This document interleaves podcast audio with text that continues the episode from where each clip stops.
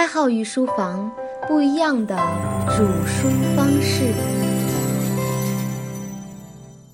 各位听官，大家好，欢迎来到开号御书房，听开号分享开号看到的内容。前几天呢，我和一位很早就认识的听官聊了一个非常严肃的话题哈。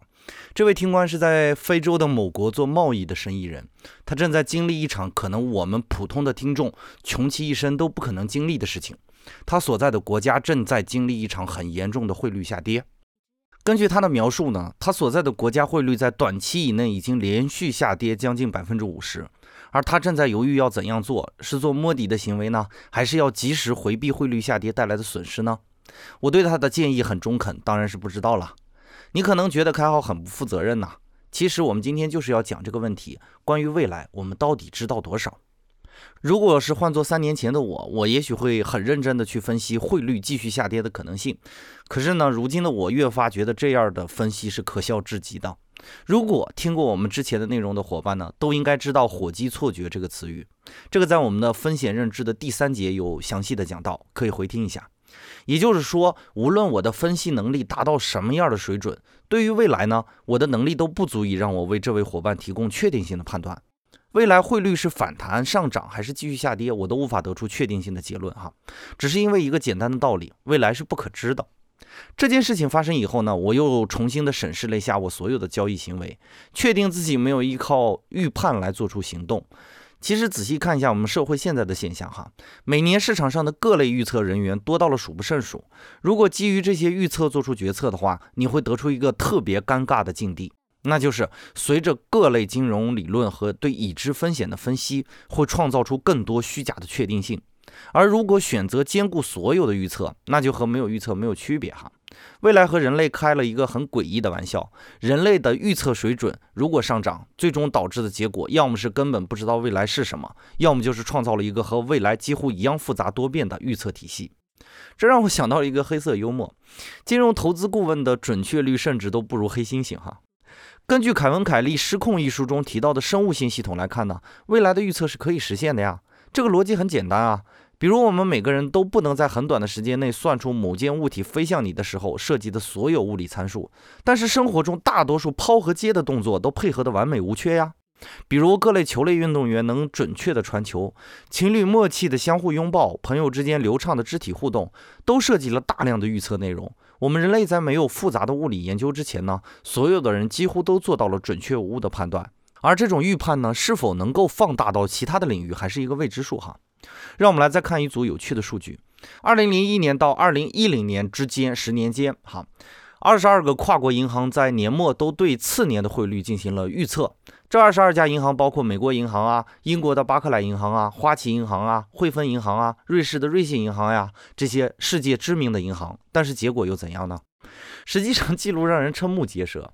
两千年年底呢，几乎所有参与调查的银行都一致认为，二零零一年年底美元与欧元接近等值。事实上，欧元兑换美元的实际汇率仅为零点八八，只有花旗银行的预测比较接近哈，为零点八五。而这是花旗银行在这十年里唯一一次预测接近于成功的预测。受两千年的预测的影响呢，两千零一年对两千零二年的预测，几乎所有的银行都调整了预测的方向，集体低估。结果可想而知，实际汇率却是欧元走的较高，实际汇率几乎是像在玩弄各大银行一样，直接达到了一点零五。接下来的几年都是这样啊，汇率的变动貌似在和各大银行躲猫猫一样哈，你买大它开小，你买小它开大哈。唯一一次准确预测是二零零八年，实际汇率和平均的预测重叠，这也是唯一一次。让人哭笑不得的是，这些预测都是出自于一群薪资可观的分析师用复杂的数学模型导出的结论。如果你仔细看这些复杂的数学模型，都逃不开一个逻辑上的硬伤，那就是第二年的预测永远是基于前一年的走势。这就是预测最大的逻辑硬伤啊！如果未来和过去相似，那预测的意义就荡然无存呐。我们只需要重复昨天的旧船票，就可以登上未来的破船啊。而如果从时间的序列的角度来看，未来的时间尚未发生，时间这个参数发生了变化，未来和过去一定是不一致的呀。那么预测基于过去，准确度或者说它的意义又在哪里呢？上海千象资产管理有限公司的 CEO 许哲也曾经做过一项有趣的实验，也得出了类似的思考。他利用神经元网络编程计算出一个让所有交易员都崩溃的事实，那就是过去的价格对未来没有任何影响，而所有的技术指标都是历史经验归纳，本身是有逻辑缺陷的，或者说历史经验归纳这种方法本身就是有逻辑上的缺陷的。正如康德所说，因果律不来自于经验。汇率的预测呢，对于整个市场的预测来说，只能是最简单的部分呢。而对期货、股票等其他的金融产品的预测，难度系数会呈指数级增长。比如哈林·马克维兹通过均值方差投资组合模型获得了诺贝尔经济学奖。简而言之呢，这个模型是在风险一定的时候是收益最大化，而在收益一定的时候是风险最小化。很多银行都采用这个模型或者这个模型的延展方法，所有的人几乎都认可这个思路。但是马克维兹退休以后呢，自己做投资，并没有采用这个诺贝尔获奖的法则，而是用了更为直接简单的经验法，把钱平分成 n 份，分别投资到不同的股票里去。这其实是一个把问题简单化的方法哈，和我们直觉就会接住匀速运行中的物体一样，我们不需要测算呢。均值方差模型虽然很好用，但是需要大量的数据测算。计算机模拟程序给出的答案是五百年才能测算出五十只优化的股票，虽然可能是对的，但是这个未来来的稍微晚了一些哈。基于我们刚才分析的原理哈，我的两项工作都具备同样的特征：不预测，只演绎，只在自己的逻辑内做出反应，拒绝依靠预测来完成决策。就拿我的交易系统来说，我并不是去看涨或者看跌某一只股票，而是重在分析多空力量间的关系。打一个不恰当的比方哈，我就像是在看打群架的两拨人哈，眼看某一波就要战胜另一波了，然后我就投靠到马上要战胜的那一方，而并非是站在分析两拨人何种情况下会导致怎样的结果。当然，这样的决策一定会损失很多时间上的优势，可能会错过一部分前期的利润。但是呢，这样的反应是有效的呀。是符合我认知逻辑的呀，并不是我能洞悉未来，我只是了解自己的逻辑哈。第二项工作开号预术方也是同样的道理嘛。我并不知道我做什么类型的内容未来会有市场，或者说，我甚至都不知道如何迎合现在的市场。我现在做的很糟啊，对吧？但是我需要读书，我需要认知得到满足。于是我想了如何能同时具备三个条件：第一就是满足自己的读书；第二就是不要因为别的事情而打断我的读书。第三就是在我读书的时候，是否能够创造其他的附加值。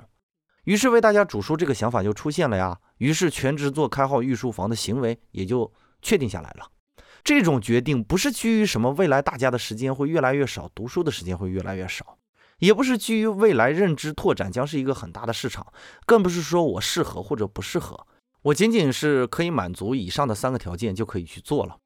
在日剧的《李狗嗨》中有这样一个细节哈，当女主角律师真之子怀疑自己打赢了一场官司，但是输掉了真相，放跑了犯罪分子的时候呢，男主古美门这样回答道：“他是不是杀人犯都不重要，不管他杀没杀人，都和我没有关系啊。对此我也毫无兴趣。他被释放是因为证据不足，而不是因为他没有杀人，这就是法律啊。而对于真相呢，我们都别太自恋，我们不是神，我们只是区区的律师而已。”不可能知道真相的。是的，我也只是个区区的交易员和主书人而已啊。在窥探不属于自己能力范围以外的事情的时候，比如预测未来，比如如何抢先一步获得更多的市场份额，这都是不符合能力的妄图。也许这种妄图不会怎样，但是如果我依赖于这种妄图，或者说让这种妄图占据我的决策，那么会导致怎样的结果呢？那我的目光就不再是条件，而是获利。我将唯利是图啊。当然了，我并不是否定利益的价值哈，而是我的世界可能不会像现在一样从容，我也可能迷失在利益里不能自拔。那我读书的价值就归为零了呀。为了一种利得而丧失另外一种利得，我其实只是参与了一场单纯的交换游戏而已，并不精彩。但是现今社会呢，价值的呈现是复杂的，和未来一样，应对未来最好的办法不是满足某一个单纯的条件，而是具备更多的条件。比如我可以承受的损失需要我自己来控制，比如我可以获得的成长需要我自己来赚取，比如我可以享受的未来一定是符合我现在自己条件的未来。任何的怨念和妄图都不会让我从容面对不确定的明天，唯有条件才可以。我只做条件内的事情，我又不是神，仅此而已。节目的最后呢，把一段有趣的话送给大家哈。在听到任何层面的预测的时候呢，想想这句话，你也许会忍俊不禁哈。马克吐温在他的小说《傻瓜威尔逊》里这样预测道：十一月是炒股最危险的月份，其他的月份还有七月、一月、九月、四月、十一月、五月、三月、六月、十二月、八月和二月。如果你希望自己预测成功呢，有一条法则送给你哈：坚持预测，但是千万不要留下任何的记录，方便你遗忘那些错误的预测。本节节目就播讲到这里，感谢各位支持开号御书房，感谢各位宝贵的时间，我们下节再见。开号御书房，不一样的煮书方式。